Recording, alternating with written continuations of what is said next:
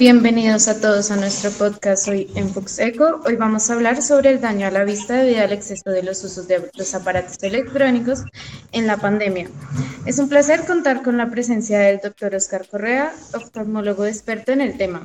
Bueno, muchas gracias por la invitación.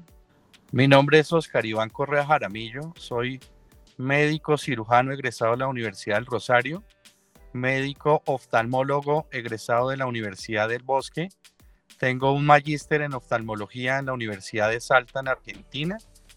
Tengo una, eh, un posgrado en gerencia en salud en la Fundación Universitaria de Ciencias de la Salud. Eh, tengo otro posgrado en docencia universitaria con la Universidad del Bosque. En mi práctica eh, médica oftalmológica ya llevo 17 años de ejercicio profesional. Fui el jefe del servicio de oftalmología del Hospital Simón Bolívar y la Red Norte, al igual que fui el jefe del servicio del Hospital de Mason. Eh, actualmente estoy involucrado desde el punto de vista académico con la Universidad Antonio Nariño, con la cual ya llevo 12 años siendo eh, docente titular de la cátedra de oftalmología en la Facultad de Medicina. Y hoy en día ejerzo mi práctica oftalmológica entre los hospitales privados y públicos.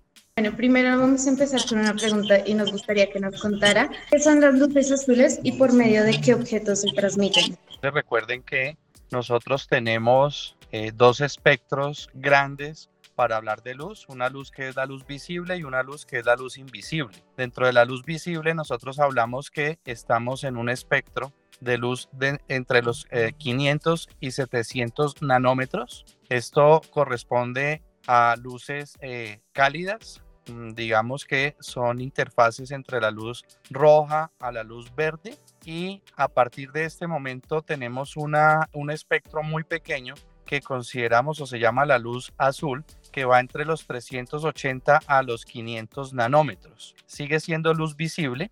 La luz visible recuerden que es la luz que nosotros eh, obtenemos en el medio ambiente a través de la luz solar. Después de esto tenemos una luz que es la luz ultravioleta, que ya es una luz invisible, que va desde los 100 a los 380 nanómetros. Eso quiere decir que nosotros tenemos un espectro eh, de radiación electromagnética que podemos observar y otra que no podemos observar. Hoy en día, con el advenimiento de los eh, aparatos electrónicos, sobre todo las pantallas LED, los smartphones, las tabletas, todas estas eh, tienen un alto componente en la luz azul, es decir, en esa luz que va de 380 a 500 nanómetros. Y como tiene beneficios, también tiene inconvenientes este tipo de luz azul. Beneficios, por ejemplo, porque pues si no tuviéramos esta, este espectro luminoso, pues no tendríamos las tonalidades azules, por ejemplo, no podríamos ver el cielo o las nubes, eh, no podríamos ver muchas eh, de las cosas que tenemos en lo cotidiano. Sin embargo, cuando nosotros hablamos de excesos durante eh, nuestra vida cotidiana, por ejemplo, no es malo ver televisión, pero lo que sí es malo es excederse en el uso de la de la visión en el televisor. Lo mismo pasa con el uso de, tabletas o de smartphone, que nosotros tenemos unas condiciones normales de mm, eh, que nos impide que esas, esos rayos entren al, al, ojo y nos vayan a afectar. Es decir, cuando nosotros todo lo hacemos en, en momentos eh, cotidianos normales, en tiempos cortos, eh, no, va, no vamos a tener ninguna patología ocular, pero cuando excedemos esos límites, que son unos límites muy cortos, eh, podemos tener algunos daños a nivel de la retina. Bueno, gracias doctor. ¿Usted cree que la pandemia es lo único donde se pudo aumentar el uso de estos aparatos tecnológicos? Definitivamente la pandemia profundizó el daño eh, ocular porque cambió muchísimas de los comportamientos naturales y normales que nosotros teníamos. No solo en los pacientes adultos, sino lo estamos viendo muchísimo en los niños, porque el cambio de la presencialidad a un cambio de la, en la virtualidad hizo que se aumentaran el número de horas de uso en las pantallas y en, los, eh, en las tabletas y en los smartphones, haciendo que eh, empezáramos a aprender las alarmas. Es decir, hoy estamos viendo las consecuencias de una pandemia desde el punto de vista oftalmológico desde el punto de vista óptico y seguramente también otras especialidades están viendo las alteraciones, no solo a nivel emocional, sino psicológico. Muchas gracias, doctor. Soy Tomás Reyes y me gustaría saber cómo afecta la luz artificial de estos dispositivos a nuestra vista. Nosotros tenemos unos filtros naturales en el globo ocular. Estos filtros naturales son la córnea, que es una estructura que está en la parte más anterior del ojo, y tenemos otra estructura que se llama el cristalino, que es una lente biconvexa que está intraocular. Estos dos componentes tienen un filtro ultravioleta que impide que esa luz invisible de la, de la que les estaba hablando eh, afecte eh, estructuras internas, el mismo cristalino o inclusive en la retina hay una zona que se llama la mácula, que es la zona donde nosotros tenemos la mejor agudeza visual por daño continuo y recurrente por este tipo de, luces, empezamos a ver una alteración. Pero resulta que nosotros tenemos dentro de ese espectro electromagnético unas luces que son visibles y que utilizamos a diario. Es decir, por ejemplo, ustedes utilizan el horno microondas y el horno microondas tiene una luz infrarroja, pero también tiene una luz que ustedes alcanzan a ver que es el el que nos va indicando en qué momento ya podemos utilizar o dejar de utilizar el, aparato. La luz que no vemos es la luz que en este caso, si estuviésemos en usos prolongados, van a hacer la alteración. Específicamente con respecto a la luz azul, que es ese punto eh, intermedio entre la luz visible y la luz no visible, que hoy en día caracteriza estos aparatos eléctricos eh, que son los que le dan una mejor nitidez a las, a las imágenes y todo lo que nosotros podemos observar, pueden afectar directamente sobre el cristalino generando cataratas, pueden afectar a nivel de la retina en la mácula generando unas maculopatías isquémicas, pero también pueden generar degeneraciones maculares que están directamente relacionados con la edad.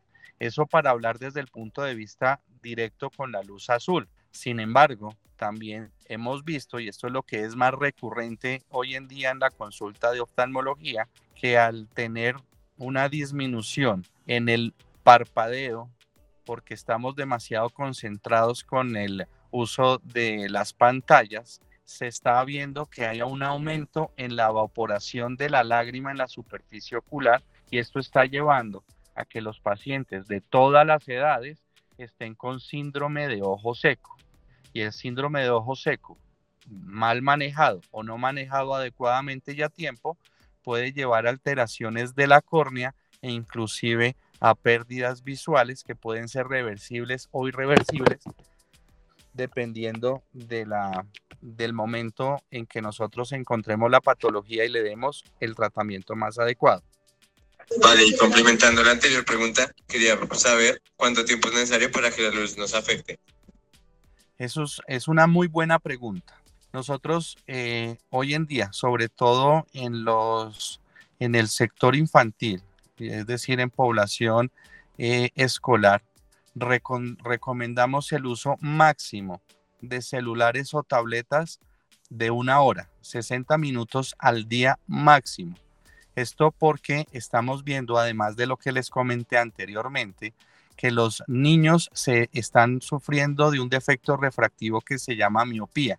Es decir, estos niños están empezando a tener problemas de eh, visión lejana eh, porque hay unos cambios estructurales a nivel del cristalino haciendo que se disminuya la acumulación y esto está generando en los niños miopía.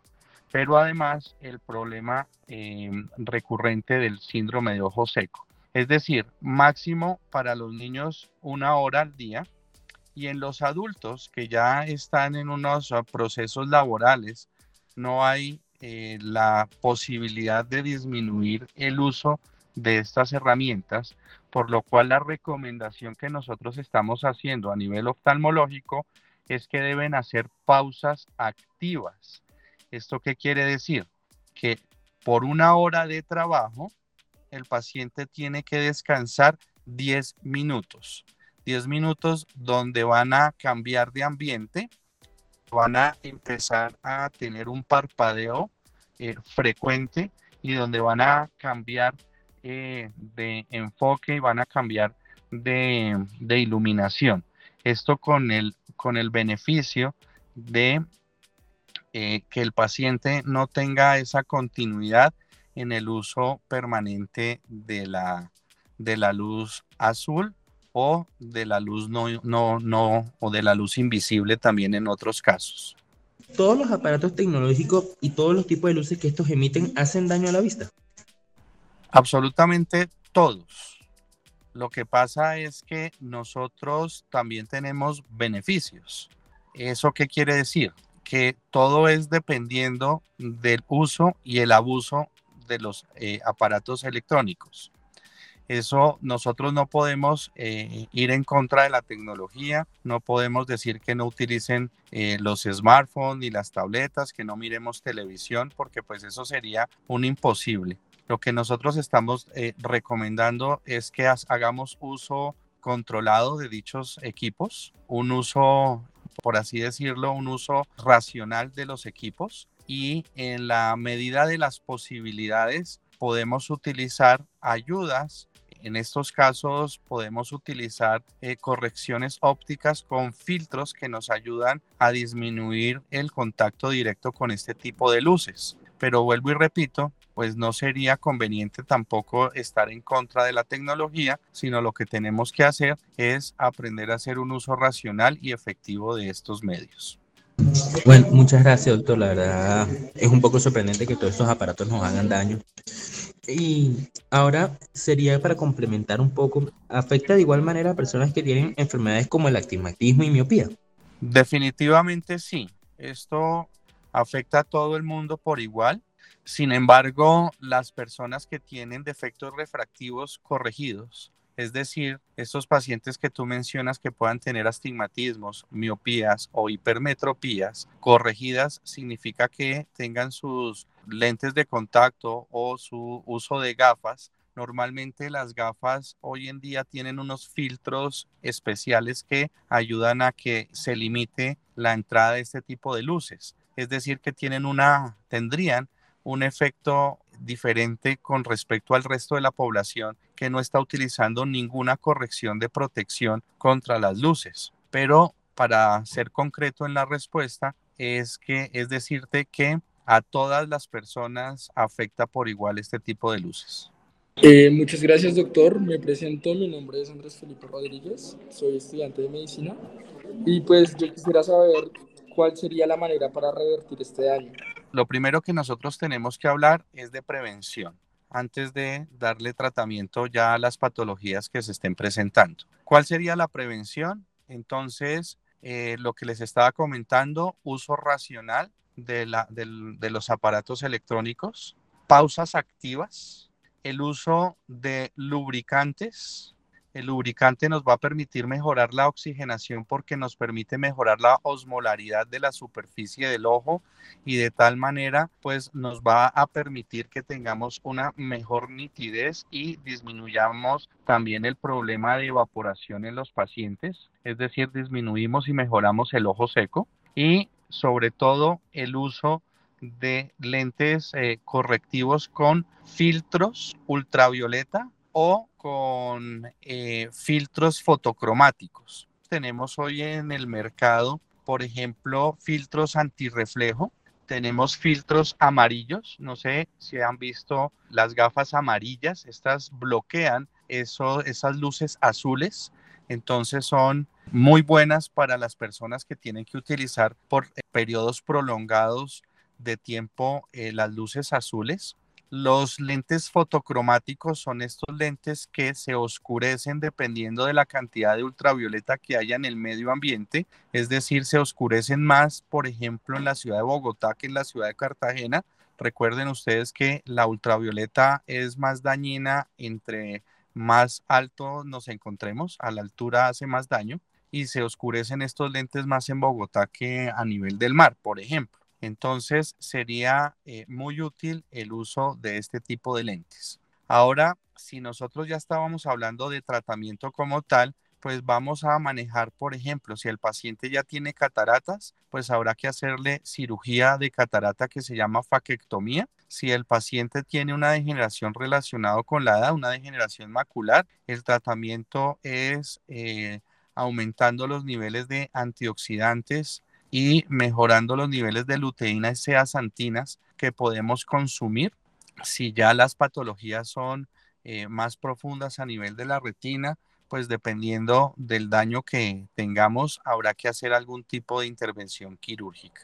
Si lo que estamos hablando es que el niño ya está en proceso de miopización, pues una corrección óptica adecuada, sea con lentes de contacto o con gafas de corrección. Si estamos hablando de que el paciente ya tiene un síndrome de ojo seco, entonces dependiendo de la, de la gradificación del, del tipo de ojo seco, se va a manejar desde lubricantes sin preservantes hasta algún tipo de corrección quirúrgica si se amerita. Gracias, doctor. Doctor, quisiera retomar con el tema anterior, cuando hablamos de filtros, de los filtros que usted nos estaba hablando.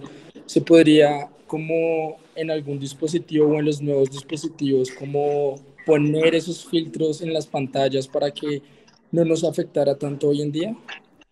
Definitivamente eso es lo que deberíamos tener. Es decir, que eh, todos estos sistemas tuviesen ese tipo de filtros ya eh, incorporados dentro del sistema.